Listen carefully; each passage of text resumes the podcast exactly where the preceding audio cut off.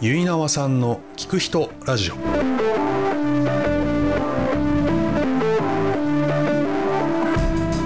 皆さんこんにちは。結縄さんの聞く人ラジオのお時間です。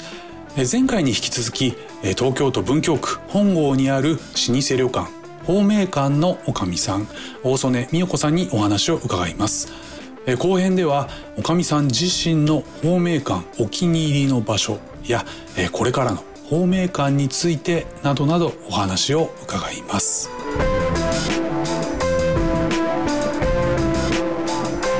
大曽根さんが特にあの印象深くまあ子供の頃ですとか、ええあのの印象深く残ってるあの館の出来事みたいなことってありますか？とまず子供時代でも鮮明に残っているのは、はいなんといっても手拭いみたいな袋にはいお米が入っている米袋が廊下にずらーって並んでたっていうのが、それな何ですか？それはですねあの実はその学校によっては宿泊料の一部がお米だったんですね。宿泊料がお米だったんの一部が。あ一部がはい。お米でし支払うというか。そうです。ええ。ということを私は後からな学びまして、へー。まあ、その時はなんでこんなにお米の袋が並んでるんだろうって思って それがやっぱりり子供心に本当に不思議不思議でしたね。ああそうか。じゃあお米で泊まらせてもらっててそれが廊下にいっぱい置かれていて。そうなんです。へえ不思議な光景ですね そうそれは。ああでもそれがちゃんと、まあ、通っていたというかそれでまあ、それが割となんかあのスタンダードだったらしいんであすね。そうなんですね、はい。であともう一つはもう本当にあの例えばその森川別館は300畳しかないんですけども、うん400人も百社を入れた時代があったので。300畳で400人です いや。か1畳に1人以上になってしまいますね。なので非常に住み込みの社員さんが多くてでその住み込みの社員さんとはもうまさに本当同じ釜のご飯を食べて、うんうん同じお風呂に入って、うん。はい。でも本当に大家族のようだったんですよね。ねでもでおはぎとか作るこうんううん。特別な時には、お勝手さんだけじゃなくてお座敷さんとかみんな集まって、うんうんみんなで一緒に作ったっていう、そういった楽しい思い出がたくさんあります。はい。そっか、それはすごい美味しいですよね。そんないいっぱいのみ、ね、みいっぱい炊いて、いっぱいで作ると、やっぱり美味しい。そのなんかみんなで作るっていうのが本当に楽しくうって、そうですよね。そういったのが私の本当に思い出、子供時代の思い出にたくさんあるっていうのは恵まれてるなって思います。本当ですね。なはいかなか今だともうもうできないことだと思いますし、はいたくさんの方が集まってみんなでガヤガヤこうお話ししながら、はい和気あいあいとしながら作っていくっていうことですよね。はい。あそれは、すごい。うん。で、実際その後、まあ、お仕事を方面館で勤務されるようになっていってってことですよね。はい。その、方面館自体のここが好きっていうようなところってあったりしますか？ね。実はですね、もうはい。私が、あの、ただ勤務地っていうだけでなくて、はい。私自身がもう方面館の一ファンなんですよね。ももう本当に方面館が大好きで、もう本当方面館丸ごと大好きなんですよ。はい。なので、一つって選ぶのは本当に難しいんですけれども、あーそうですね強いて言うと玄関かなと思ってまして、なんでかっていうと、前庭があって、もうはい玉石が並んでる、はい。はい素敵な内玄関があって、うん。で、その、その後には寄木細工のロビーが広がっていて、うん。で、もうともかく空間が広々としていてう、ん。で、なおかつ、大きなガラス越しには庭が見えたりとか、はともうその草木が見えたり、四季の移ろいを感じられたり、もうともかく心地がいい場所っていうことが一つと、あと、先ほどいろんなあの方面館の楽しさを、うん。うんあの方面館の建築の特徴をはい。説明させていただいたと思うんですけども、はい。その魅力がこう凝縮されてるっていうところなので、ん。非常に贅沢な空間っていうことがありますし、で、一番の理由っていうのは多分、お客様が入られてくるとき、お迎えするときと、うんあと帰られ、うんお見送りするときに、やっぱお客様が本当に嬉しそうな顔っていうのを実際に拝見することができて、うんあ、本当にこのお仕事に就かせていただいて、恵まれてるなって、といったもう本当幸せな気持ちになる、わその場所なので、はい私が玄関が一番だあっていうのはそこにあります。いいですね。素晴らしい。そうか。本当凝縮されてるってことですよね。はい。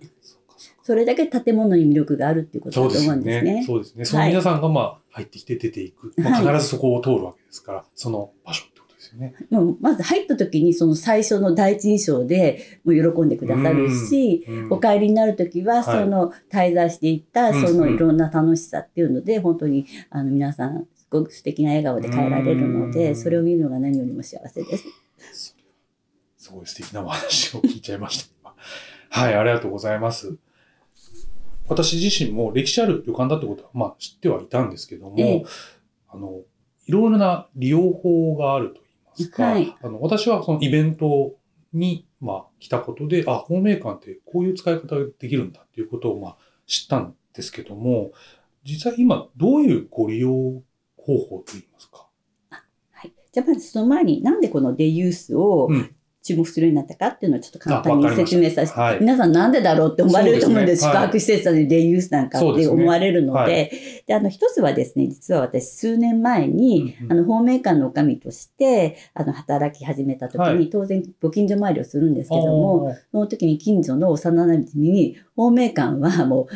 地方の団体とか海外のお客さんばっかり目向けてて本当に地元の人にとって敷居が高くっていうふうに指摘されたんですね。はい。でも本当にまさにあの漢字は違いますけど東大元暮らしだなっていうことを反省いたしまして、うんやっぱりあのコロナでも強い旅館さんっていうのは地元の方が愛用している旅館なので、やっぱり地元に対してもっと目も向けなきゃいけないって、うん。それには地元の方は当然宿泊をしたいので、デイユースっていうのが方法の一つだったっていうことと、はい。あの、先ほど申したように、コロナの時っていうのは、海外とか、じもうち地方からの宿泊って全く望めなくて、はい。で、まあ当然テレワークとかもやったんですけれども、さほどの収穫は見込めなかったので、うん。もう宿泊施設っていうもう既存の枠組みを超えて、うんうん。もう素晴らしいスペースの、としての新しい活用っていう方を模索しなきゃいけないなって痛感したっていうことがきっかけです。で、実際にどういった新しい試みをしてるかっていうと、は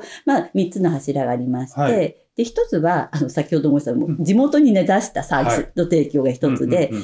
地元の方が、の、ビアの奏者だったり、落語をやってる方の、うん。そういった、あの、会を実施したりとか、あと、その複数の町会が集まって、防災訓練とかう、ん。消防署の、あの、保護消防署の隊員の協力を得て、防災訓練とかうん。していただいたりっていうふうなことで、地元の方が集まれる場所っていうのが一つと、はいあともう一つは、こちらが先ほど申しました、やっぱり文の町、文語が愛して町っていう、こういう文化的な資源っていうのをもっと活用するっていうことがありました。はい。で、この中でも一番のヒット商品が文豪関税プランってよくテレビで取り上げはている。はい。体験型のデイユースで、うん。これはこの旅館の部屋が出版社の人が用意して、はい。作家さんですとか、はい。有名なところの漫画家の手塚治虫さんが困って作業していたっていうことがあったので、このリバイバル体験として、はい。あの、イベントを企画している安助さんという方が、うんあの、企画されはい。たイベントなんですけれども、へで、これはあの文豪の文筆家以外にもクリエイターの方も多く参加されてますし、あの、例えば芥川賞の受賞シーンの再現体験みたいなのとか、非常にエンタメ性も高くて、まさに新しい旅館の使い方だなって思ってます。で、二つ目のその地元に関するところは、ここは東京大学なので、はいその東京大学の学生さんと、あの、お子さんのイベントっていうのをスタートしました。うんっていうのは、先ほど申しましたように、下宿が多かった時には、東大の学生さんが、その下宿の息子さんの家庭教師したりとか、ああ、そうか。ああの、お迎えの、されてたんですね。はいお迎えの、うちの母なんかもお迎えの下宿の学生さんに、今日松茸ご飯できたからいらっしゃいとか言っへてえ、、ああ、そういう交流があったんですね。もう非常にもの、あったかい交流があったんですけれども、今それがもうどんどんどんどん希薄化されてしまっていて、この方面館っていうのが、地元の人と東大を結ぶ場であったり欲しいなっていうのは、た私は実際にイベントは企画できないんですけど、言い続けてたら、うん。先ほどのその文豪プランを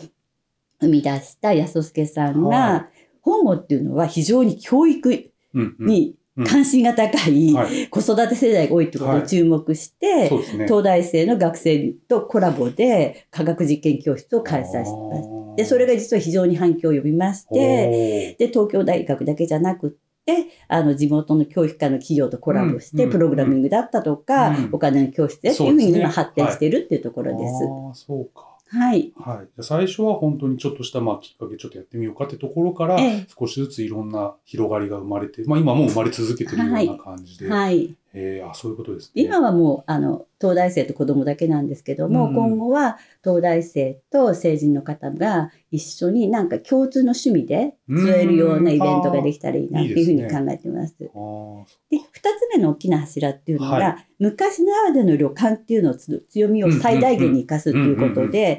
これはもう一番、あの、典型的にご利用いただいているのは、趣味だったり商業目的の撮影場所としての利用なんですよね。ああ、そうですよね。はで、実はもう東京都に、都内にこういう昔ながらの旅館って本当に数が少い。ないので、うん。その希少性の高さっていうこともありますし、はい。はい。今昭和レトロが何かブームらしく、ありますそねれが追い風になってはい。るっていうことで、うんうんその撮影場所が一つと、うん。あともう一つはちょっと意外に思われるかもしれないんですけども、会議とかセミナーとか研修会としてのご利用いただいて、学会と。か、へえ、あ、そうなんですね。はい、行われているんですね。ほうほうほうっていうのは、あの和室ってレイアウトが自由なんですよねああ、。そうですよね。はいはい。が一つのベネフィットっていうことで、やっぱり和室って親密感だとか、こちらなんかもう田舎の温泉旅館みたいなので、はワーケーションみたいあな、ーそうですよねいったこうリラックス効果とかで、非常になんか、ああの、会議のプロダクティビティが高いっていうふうに言われまして、はい。まあ、こういったこともどんどんあのご利用していただきたいなって思いますし、うん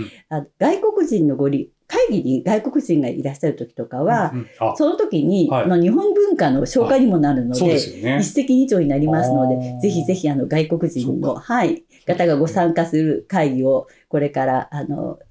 お引き受けできたら嬉しいそうですよね。今これから実際外国人の方も、ま、本当に増えてきてますし、はいご利用も増えてくるのかなって思うはいので、期待してます。そうですよね。で、非常に面白いのはですね、はいそれを本当にごく最近今いただいてるあのお仕事だったんですけれども、最先端のテクノロジーとか、うんファッションとか、はいカルチャーのイベントを今受けたまってるんですね。ああ、そうなんですね。ええ、で例えば家族型の AI ロボットが、 LOVOT っていうのがあるんですけれど、その懇親会があったんですね。あ、へえ、あ、そうなんですか。で、私は不思議だなと思ったんですけれど、そのラボットの走行には実は畳が一番いいとか、え、あ、そうなんですね。えなんか絨毯とか、こうはい普通のはい。フロ、あの、ウッドのフロアよりも畳がちょうどいいとか、へえ。で、家族のように大切にされてるので、はいやっぱ下足を抜くその綺麗な環境っていうのが。いいんですね。いいっていうことで、もう非常に喜ばれたっていうこともありますしう、ん。その最新のファッションでは一体なんで私、方面感を作ってくださるのだろうって思わず質問してしまったんですけれど、やっぱりその伝統的な建築のそのコントラストっていう、その意外性っていうのが、はい。をなんか狙ってらっしゃるらしくって、それが新しいニーズになってるなっていうふうに感じてます。うん。で、最後にですね、はい。先ほどあのご説明いただいたみたいに、うんうん。実はイベントの時に必ずあのガイド付きの館内案内を有料オプションとしはて提供しておりまして、それは案内なしにはもう見過ごしてしまう魅力がたくさんあるんですあよね。あそうだと思います。はい。それをご紹介したいっていうことと、うんうん。あとやはりあの本をのその歴史的なあの、えー外形宿街だったり旅館街だったりってうん本当に面白いストーリーがいっぱい詰まってるので、そういったものをご紹介したいっていうのがあります。でまあ単純にはですね、私あの本当に方面館が大好きだっていうことと、はい。もう昭和の旅館って本当に魅力がたくさんあるっていうのがあるので、それをもともかく一人でも多くの人にうん知ってもらいたいっていう、うん非常に単純な気持ちが ベースになってますね。はい。で、私が感じますにですね、あの、これは私の願いなんですけれども、うんこの方面館を通じて、その本郷の歴史的な文化的な豊かさっていうのの情報発信にうん少しこう、でも貢献できたらなっていう思いがあります。っうん。ていうのは特に文京区の在住の方とか、勤務の方っていうのが自分の街の魅力うんっていうのの認識を深めるっていうのははい。愛着につながって、はいその愛着っていうのは豊かな、しかもあったかいコミュニティには欠かせないって私は常々感じておりますので、ぜひこの、このためにもその方面館を通じて、うん。本郷の歴史的な面白さっていうのもお伝えしたいなって思ってます。はい。で、最終的には、まあ、一番大きな目標なんですけれども、今、あの、どんどんどんどん文化財が消費されていってしまってるんですけども、うん。この方面館を体験していただくことで、文化財の保存っていうことに対して関心を持っていただきたいっていう思いがございます。で、このためにも、あの、いろんな方のニーズにアンテナを張って、新しい活用法の場を広げていきたいっていうのが私の願いです。ありがとうございます。本当に僕もやっぱりここ来させていただいて、実際中を歩いて、あの、おかみさんに案内してもらったことで、ええ、あこんな歴史があるんだとかこんな素晴らしい空間なんだっていうことを知ることができたので、え、本当にそこは一人ずつにはなってしまうとは思うんですけども皆さんにどんどん届いていって愛着を持っていただいて好きになっていただいてそのもう発信地みたいなこととして方面感が今後すごく皆さんに知っていただけたらいいなとすごく思いますので本当にあの頑張っていただきたいなとますか。はい。はい、私はやれることありたいありがとうございます。で、はい、で最後にもう一つ伝えたいのは、はい、あの、このコロナ禍の時に非常に強く感じたっていうのは、うんうん、もう、正直申しまして、もう、その前の経営者っていうのは、もう廃業して、他の旅館みたいにマンションにしなきゃいけないっていう旅館、決断を強いられた時があったんですよね。はい、で、それをに、あの、気がついてくださった地元の有志の方とかが、本当にものすごい熱量で、迅速に行動していただいて、もうネットワークを活かせて、で、今の、あの、あの、会社なんですけども、これはあのずっと文京区の文化財の保存活動に貢献してくださってる地元の、まあ、松下産業っていうところがですね、はい、あの、事業継承してくださったんですね。でも、これはもう旅館コロナ禍で旅館っていうのはもう本当に先が見えない時だったので、本当にリスクが高かったんですよね。はい、その中で決断してくださったっていうことっていうのは本当にありがたいなと思いまして、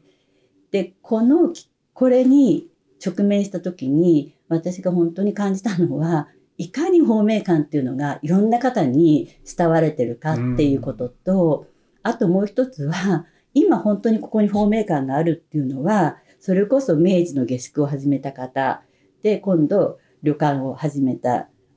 方っていうのは、関東大震災だったり、東京大空襲だったり、コロナ禍だったりとか、もう本当そういった苦難苦難を乗り越えて守ってきたっていう、うん、その先人の、やっぱり、あの、努力とかの賜物っていうのがありまして、それをやっぱり受け継いでいくっていうのは本当に大切だなって思ってるんですね。うん、なので、まあ、そういったものを守っていくには、ただ保存するだけでは、できないので、やはりあの時代のあったニーズを求めて、いろんな方に使っていただくっていうのが一番大切なんじゃないかなっていうふうに思ってます。いや、本当おっしゃる通りだと思います。皆さんにおを知っていただきたいという思いが本当僕の方でももうわってね、なんかグッときましたね。はい。はい。なので、おかみさんのそのお話が本当にいろんな方に伝わってほしいですし、その思い実際もう私には伝わってるので。ありがとうございます。はい。なので、なのでやっぱり今回この機会を設けさせていただいたので、すごく貴重なお話いろいろと聞かせていただきまして、すごく嬉しいです。ありがたいです。はい、あの、本当にフォーメーカーを紹介させていただく機会をいただきまして、本当本日はどうもありがとうございました。はい、ありがとうございました。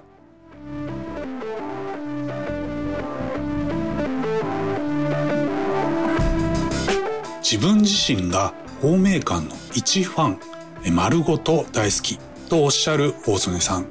現在は様々な取り組みを通して方面館を皆さんに知っていただけるよう尽力されています。方面館という場所そして本郷という街の面白さを皆さんに伝えたいという思いがとても熱く感じられるお話でした。大曽根さんありがとうございました。皆さんもぜひ方面館を利用してみてはいかがでしょうか。